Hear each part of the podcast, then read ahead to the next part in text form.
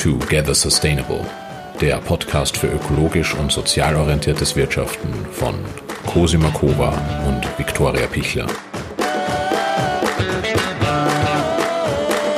Hallo und herzlich willkommen zur zweiten Folge Together Sustainable, dem Podcast für ökologisch sozial orientiertes Wirtschaften. Mein Name ist Viktoria Pichler und heute spreche ich mit Stefan Mais-Fanzler. Neben seinem Hauptberuf als Marketingmanager bei einem internationalen Telekommunikationskonzern engagiert er sich ehrenamtlich beim Klimavolksbegehren. Er gehört dort zu den Vereinsgründern und leitet das gesamte Marketing und mehrere Teams. Ich durfte ihn während meiner ehrenamtlichen Tätigkeit beim Klimavolksbegehren kennenlernen und habe ihn gleich zum Interview gebeten. Als Ausgleich zu seinem Hauptberuf in einem, ich nenne es jetzt mal, nicht sehr ökologisch sozial orientierten Unternehmen, ist es ihm eine Herzensangelegenheit, bei einem Klimaschutzprojekt wie dem Klimavolksbegehren tätig zu sein. Er erzählt uns, wie er zum Klimavolksbegehren gekommen ist, welche Chancen er für internationale Konzerne in Hinblick auf Nachhaltigkeit sieht und welche ersten Maßnahmen man als Unternehmen heute schon tätigen kann, um ökologisch-soziales Handeln im Unternehmen mit Wirkung umzusetzen. Auch privat hat er bereits einige Maßnahmen gesetzt. Zum Beispiel haben seine Frau und er entschlossen, sich ein Haus zu bauen, welches nach dem Zerfall, naja, hoffen wir, dass es in mehr als 100 Jahren sein wird, wieder zurück in den ökologischen Kreislauf geführt wird.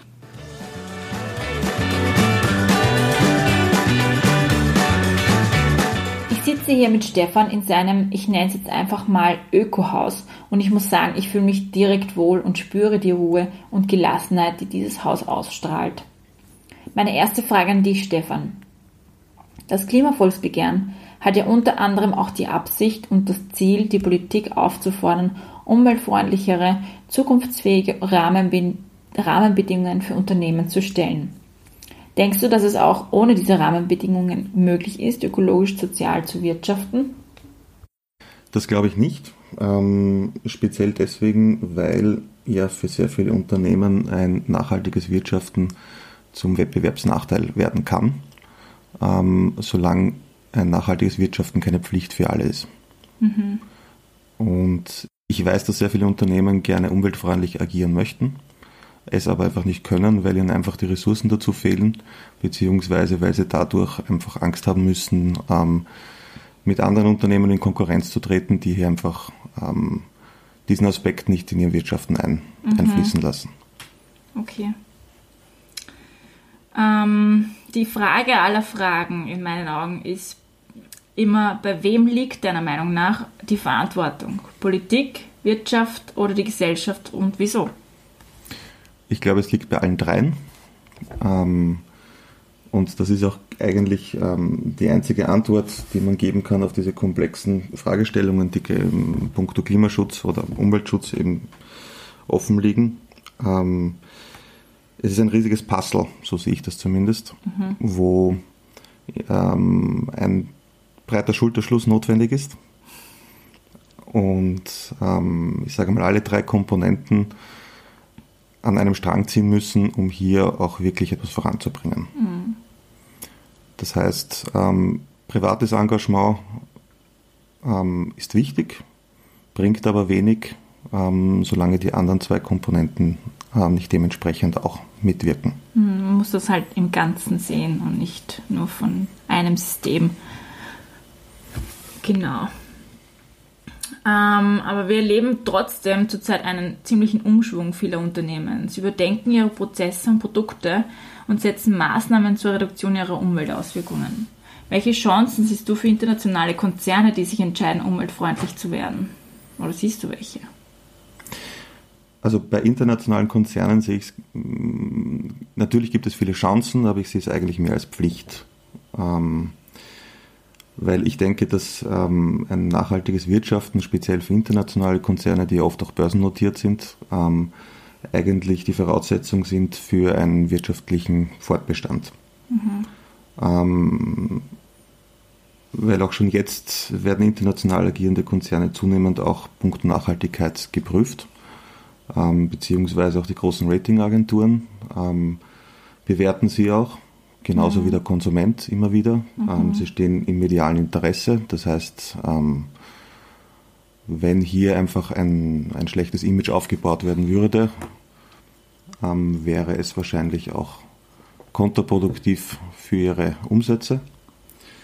Ähm, und man sieht das ja auch in Wirklichkeit, also speziell bei großen Konzernen, die ihre Geschäftsberichte ja zunehmend nicht nur ähm, ökonomisch ausrichten, sondern hier auch integrierte Geschäftsberichte ähm, veröffentlichen, mhm. die auch die sozioökologischen Aspekte mit beinhalten. Ja, Umweltbericht machen. Ja. Zum Beispiel, ja. Zum Beispiel. Genau.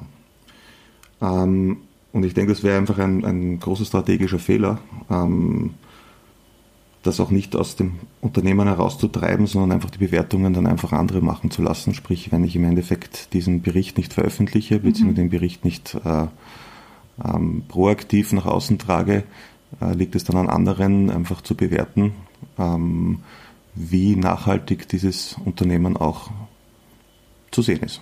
Mhm.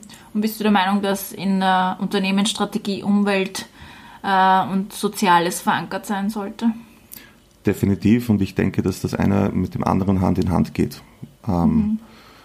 Weil wir im Endeffekt, wir leben in einer globalisierten Welt, wir leben in einer unglaublich komplexen Welt, wo einfach ähm, diese Aspekte nicht mehr auseinander zu dividieren sind. Ähm, und speziell ähm, Umweltprobleme haben sehr oft auch einfach einen Impact auf die Gesellschaft, mhm. ähm, weswegen, glaube ich, beide Aspekte genauso wichtig zu bewerten sind. Gut. Ähm. Ich hätte vielleicht noch eine Ergänzung. Mhm. Gerne. Ähm, meiner Meinung nach aber, weil die Frage ging jetzt zu den Konzernen, ist eigentlich die größere Herausforderung eigentlich nicht bei den Konzernen, sondern bei den kleinen Unternehmen oder lokalen Unternehmen ähm, weil die eben sowieso schon in einem Wettbewerbsnachteil mit den Konzernen stehen und mhm. oft auch nicht die finanziellen Ressourcen haben, um hier vielleicht bestehende Prozesse, bestehende, mm, das bestehende Kerngeschäft äh, dementsprechend zu transformieren, ähm, weil sie eben Angst haben müssen, dass sie dann aufgrund des Wettbewerbsnachteils vielleicht verdrängt werden oder mhm. dass vielleicht ähm, Produktionen ausgelagert werden und so weiter. Und da schließt sich für mich auch der Kreis, warum es auch wichtig ist, hier auf, auf lokaler Ebene beziehungsweise auf, auf nationaler Ebene hier eben auch diese Rahmenbedingungen zu schaffen, die auch sozusagen ein, eine nachhaltige Transformation unterstützen und fördern. Das ist politische Rahmenbedingungen. Genau, ja. politische Rahmenbedingungen. Ähm, um hier einfach auch ein bisschen dieses Ungleichgewicht abzufedern, ähm, punkto Ressourcen, die vielleicht ein international agierender Konzern versus einem mhm. lokalen Unternehmen hat. Mhm. Du arbeitest in einem internationalen Telekommunikationskonzern und bist dort im Marketingbereich tätig. Wie schätzt du die Relevanz des Themas ökologisches und soziales Wirtschaften auf Management-Ebene ein und wie viel Engagement äh, wird dem entgegengebracht? Also ich denke, hinter jedem Unternehmer stehen Personen, und, also sprich Menschen. Und ich denke, dass ähm, diese Thematik sehr wohl auch in den Köpfen der, der Leute verankert sind.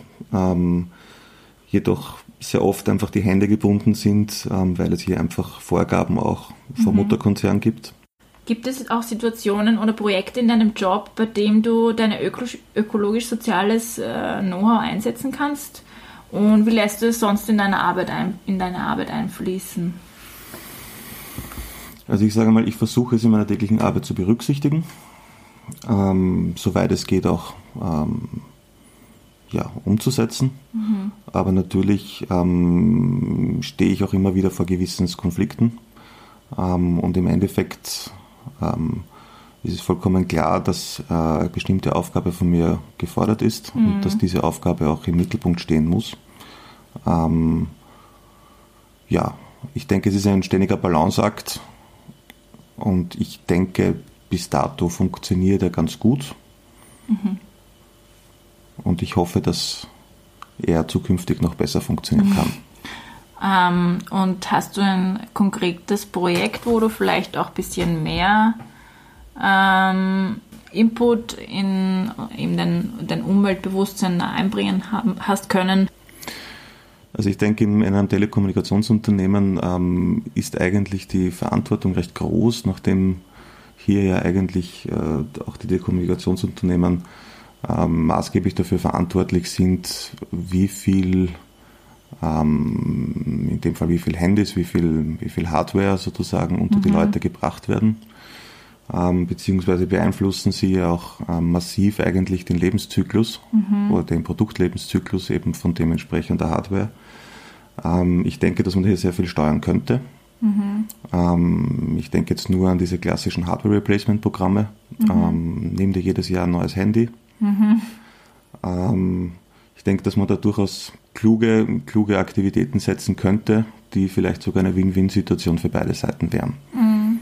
Und im Konkreten gibt es hier auch Ansätze, ähm, um hier einfach auf der einen Seite mehr Bewusstseinsbildung beim Konsumenten zu schaffen, aber auch sozusagen ähm, hier auch als Unternehmen eine Teilverantwortung mit, mitzutragen und ich sage mal umweltbewusstes Handeln beim Konsumenten auch zusätzlich zu belohnen. Mhm.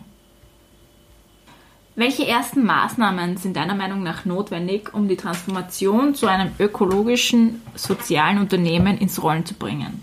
Und geht das überhaupt? Also gehen tut es auf jeden Fall. Ähm, der erste Schritt ist wahrscheinlich, sich dessen bewusst zu werden, was eigentlich mein Kerngeschäft ist und was der Impact ähm, ist, den dieses Kerngeschäft eigentlich auslöst. Das heißt, ähm, man müsste sich auch intensiv damit befassen, sozusagen, ähm, wen es aller beeinflusst, mhm. sprich auch die Stakeholder dementsprechend zu identifizieren. Ähm, und ich denke, wenn man dann sozusagen weiß, was eigentlich hier wirklich von Relevanz ist, Punkt Umwelt und sozialen Aspekten, ähm, hat man auch die Möglichkeit, hier auch die ersten Aktivitäten zu setzen, mhm. die dann auch wirklich auch einen, eine Veränderung herbeiführen können und nicht nur in der Luft verpuffen. Mhm. Weil das, was ich sehr oft beobachte bei vielen Unternehmen, ist, dass man sozusagen das Nachhaltigkeitsmanagement etwas verwechselt mit, ähm, der Fachbegriff heißt Corporate Citizenship. Mhm mit Einmalaktionen, mhm. ähm, wo man sozusagen versucht, ähm, mit, weiß nicht, einmaliger Spendenaktion oder irgendwelchen Cleanup Days oder sonst irgendwas ähm, einen, eine Auswirkung zu, äh, zu forcieren, ähm, was aber einfach nicht nachhaltig ist. Mhm. Das sind zwar nette Aktionen und das sind wahrscheinlich auch wichtige Aktionen, aber um wirklich hier auch wirklich einen, einen entscheidenden Unterschied zu machen, müsste man sich wirklich eigentlich anschauen, was man im täglichen Geschäft eigentlich an äh, Dingen verursacht. Mhm. Der nächste Schritt ist wahrscheinlich ähm, die Bewusstseinsbildung sowohl im Management als auch bei den einzelnen Mitarbeitern. Ähm, ich denke, dass sehr viele Menschen eigentlich überhaupt nicht die Tragweite von ihren, von ihren Tätigkeiten bewusst ist. Und ich denke auch, dass man, dass man hier auch intern in der Kommunikation dieses Thema auch positiv besetzen kann. Mhm. Sprich, ähm, hier auch einfach zu animieren, ähm, indem man auch positive Visionen schafft und ähm, aufzeigt, was eigentlich ein Umdenken für einen positiven Aspekt auch für Gesellschaft, Umwelt und so weiter haben kann. Ja, viele Unternehmen ähm, versuchen diesen so eine Art Greenwashing zu betreiben. Sie sind halt super grün, aber ähm, wissen nicht, wie sie wirklich den Konsumenten und auch ihre Mitarbeiter und die ganzen Stakeholder, äh, wie du schon sagst, bewusst äh, machen oder halt dieses Bewusstseinsbildung zu betreiben, ähm, beziehungsweise ja, nicht nur einfach so diese Einmalaktionen zu, zu machen, sondern wirklich auch äh, ein, ganzheitlich äh, das System zu verändern und einfach die Gesellschaft zu verändern und nicht nur auf ein Produkt oder auf bestimmte Prozesse ähm, zu, sich zu fokussieren, sondern wirklich zu schauen, okay, was kann mein wirklicher Impact sein? Wie kann ich wirklich ähm, mein, mein ganzes Rundherum davon überzeugen, dass es besser ist, äh, wenn wir nachhaltiger und ökologischer handeln, wirtschaften. Also Greenwashing existiert, keine ja. Frage. Ähm, ich glaube, man muss bei der, bei der Diskussion ein bisschen fair sein. ich glaube, dass Greenwashing oft auch passiert aus Unwissenheit. Mhm. Ähm, nicht alles, was jetzt, sage ich mal, missglückt ist, ist um, bewusst missglückt. Also ich denke schon, dass, ähm, dass durchaus einige Initiativen, die dann von, der Außen, von außen einfach als Greenwashing wahrgenommen werden, vielleicht auch ein, sag mal, eine gute Intention dahinter gesteckt hat, mhm. ähm, wo man dann einfach nicht weit genug gedacht hat. Genau. Ähm, ich denke, das muss man von Fall zu Fall unterscheiden. Ähm, ich sehe das mal äh, recht pragmatisch. Ich denke auch Greenwashing ähm, trägt zumindest einen kleinen Beitrag dazu bei, dass die Welt ein bisschen besser wird. Mhm. Ähm, und das ist besser, als wenn es überhaupt nicht passieren würde. Ja. Und ich persönlich ähm, glaube auch an die Macht der Inspiration. Und wenn in der Außenwahrnehmung sozusagen äh, verankert ist, dass man dass es etwas Gutes sein kann, dass man ökologisch agiert oder sich um das soziale Umfeld kümmert, dann kann das durchaus auch anstecken und der Nächste macht es vielleicht richtig. Hm. Okay, kommen wir zu dir privat. Du hast mir erzählt, dass ihr, also deine Frau und deine Kinder und du in, deine, in einem kunststofffreien ähm, Haus lebt. Wie kann man sich das vorstellen und wie habt ihr, wann habt ihr euch dazu entschieden? Also es ist ein Kind, also ein Kind, okay. Das ist an meine Tochter. Ähm, die Entscheidung hat eigentlich meine Frau getroffen, die schon viel länger als ich wahrscheinlich den, den Umweltaspekt in ihrer DNA trägt. Mhm. Ähm, sie ist auch sehr handwerklich begabt und ähm, hat sich einfach so, wie sie halt in ihrem Wesen ist, einfach in den Kopf gesetzt. Sie möchte einfach ein Haus haben, wo das vielleicht in 100 Jahren einfach dann wieder zusammenfallen kann und einfach zurück in den ökologischen Kreislauf geführt mhm, wird. Sehr schön. Und es war durchaus ein ambitioniertes Projekt, weil es war zunächst einmal recht schwierig, überhaupt einen Baumeister zu finden, der das mitgespielt hat, mhm. ähm, beziehungsweise haben auch viele Baumeister überhaupt nicht dran geglaubt. Mhm. Ähm, und es war dann auch sehr spannend im, im Bauprozess selbst, ähm, wie viel, ich sage mal, Unverständnis bis Feindseligkeit uns da entgegengeschlagen ist, mhm. Ähm, weil man sich einfach das oft nicht vorstellen hat können, dass das funktionieren kann. Also da kamen, also um das äh, auszuführen, dass ähm, das Haus besteht jetzt nicht komplett nicht aus Plastik, das stimmt nicht, weil ähm, wir haben natürlich auch ähm, Leitungsrohre, die man einfach oder Armaturen, die dementsprechend halt nur aus, nur aus Plastik zu bekommen sind. Ähm, aber wir haben jetzt keine klassische äh, Kunststoffdämmung in dem Haus. Das heißt, wir haben hier innen mit Lehm verputzt, haben mhm. Recycle-Ziegel verwendet und die, die Hausdämmung sind, ist eigentlich Strom, äh, Stroh mhm. ähm, und eine Holzverschalung. Mhm. Und das ist für mich auch wieder so ein schönes Beispiel für, für die Macht der Inspiration, weil während des Bauprozesses ähm, ist uns oft einfach eher mit, mit einem Kopfschütteln begegnet worden, aber nachdem das Haus dann schon fünf Jahre gestanden ist und es immer noch schön warm bei uns war mhm. und es durchaus, glaube ich, auch die Leute, die hier reinkommen, es sich sehr wohlfühlen hier, ähm, sind dann mit der Zeit die ersten Menschen gekommen, die uns dann genauer gefragt haben, wie das eigentlich funktioniert hat, wie man das Ganze gemacht hat, weil sie gerade vielleicht selbst ein, ein Hausprojekt planen. Mhm. Und ja, und ich weiß zumindest von zwei Fällen, wo man zumindest sich an manchen Ideen orientiert hat, die mhm. hier in dem Haus ähm, realisiert wurden. Sehr cool. Ähm, Gibt es aber auch negative ähm, Aspekte, die ja also, von, in einem Haus zu leben, ähm, das so gebaut wurde, wie es gebaut wurde, oder bis jetzt noch nicht? Also im, im Prinzip sehe ich eigentlich nur positive Aspekte. Ähm, man ist sehr individuell natürlich eingeschätzt, mhm. ähm, weil wir haben ja nur eine Holzheizung unter Anführungsstrichen. Also mhm. Das heißt, was man vielleicht als negativen Aspekt sehen könnte, wir können nicht einfach irgendwo einen Hahn aufdrehen und es wird warm, sondern mhm. wir müssen halt schlicht und einfach im Winter hinausgehen, müssen unser Holz holen oder müssen es vielleicht sogar hacken. Mhm. Ähm, ich finde das aber eigentlich als sehr, sehr positiv. Also es ist ein, eine schöne Abwechslung mhm. und ich bin sowieso gerne draußen. ähm, nein, also negative Aspekte sehe ich eigentlich nicht viel. Ähm, Also es ist immer noch warm, es steht alles. Und ja, ein paar, paar ich sage mal, ein paar Holzelemente gehören getauscht. Mhm. Ähm, das ist aber eher auf, ein, auf einen Konstruktionsfehler zurückzuführen, weil hier einfach nicht genug, genügend Platz ähm, gehalten wurde zwischen den einzelnen Holzelementen mhm. und hier einfach dann sich das Wasser gesammelt hat und, und nicht trocknen konnte. Ähm, aber das ist keine, keine große Hexerei, sage ich einmal, das auszutauschen. Also es ist auch beim, bei der Planung darauf geachtet worden, ähm, dass eigentlich alle Elemente ähm, relativ einfach auch austauschbar sind bzw. reparierbar sind.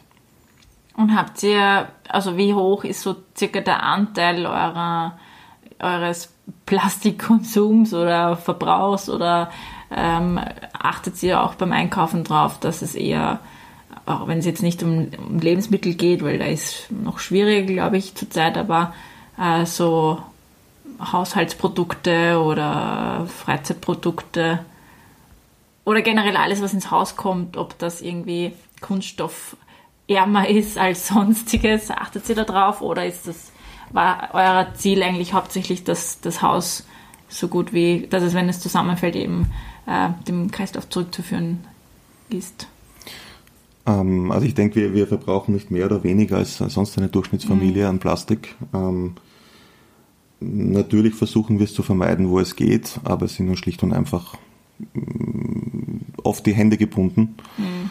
Ähm, das führt mich auch zurück zu dem Punkt einfach, dass hier einfach die Rahmenbedingungen fehlen. Ähm, Im Endeffekt sind wir natürlich auch auf angewiesen, dass wir, dass wir hin und wieder in den Supermarkt gehen. Wir können nicht immer nur vom lokalen Bauern äh, beziehen. Mhm. Das geht einfach zeitmäßig auch nicht. Ähm, aber ich denke, man muss auch kein Heiliger sein, um hier eine Veränderung zu vollziehen. Mhm. Weil ich glaube, das wäre ein zu hoher Anspruch und ist auch vielleicht nicht notwendig. Ähm, ich glaube, es geht genau wie du schon gesagt hast, um eine gewisse Achtsamkeit ähm, im Umgang mit den Ressourcen, in der Kaufentscheidung. Ähm, ich glaube, man muss sich einfach nur bewusst sein, eigentlich, ähm, wenn man die Wahl hat, dann die richtige zu treffen. Kommen wir schon zur letzten Frage, welche wir auch allen unseren Interviewpartnern einfach stellen. Nenn uns bitte drei Eigenschaften, die man für einen zukunftsorientierten Wandel braucht. Charaktereigenschaften zum Beispiel? Oder was, denk, was braucht man um einen Wandel? Ähm, ich denke, Nummer eins ist Ausdauer, mhm. eine gewisse Zuversicht. Mhm.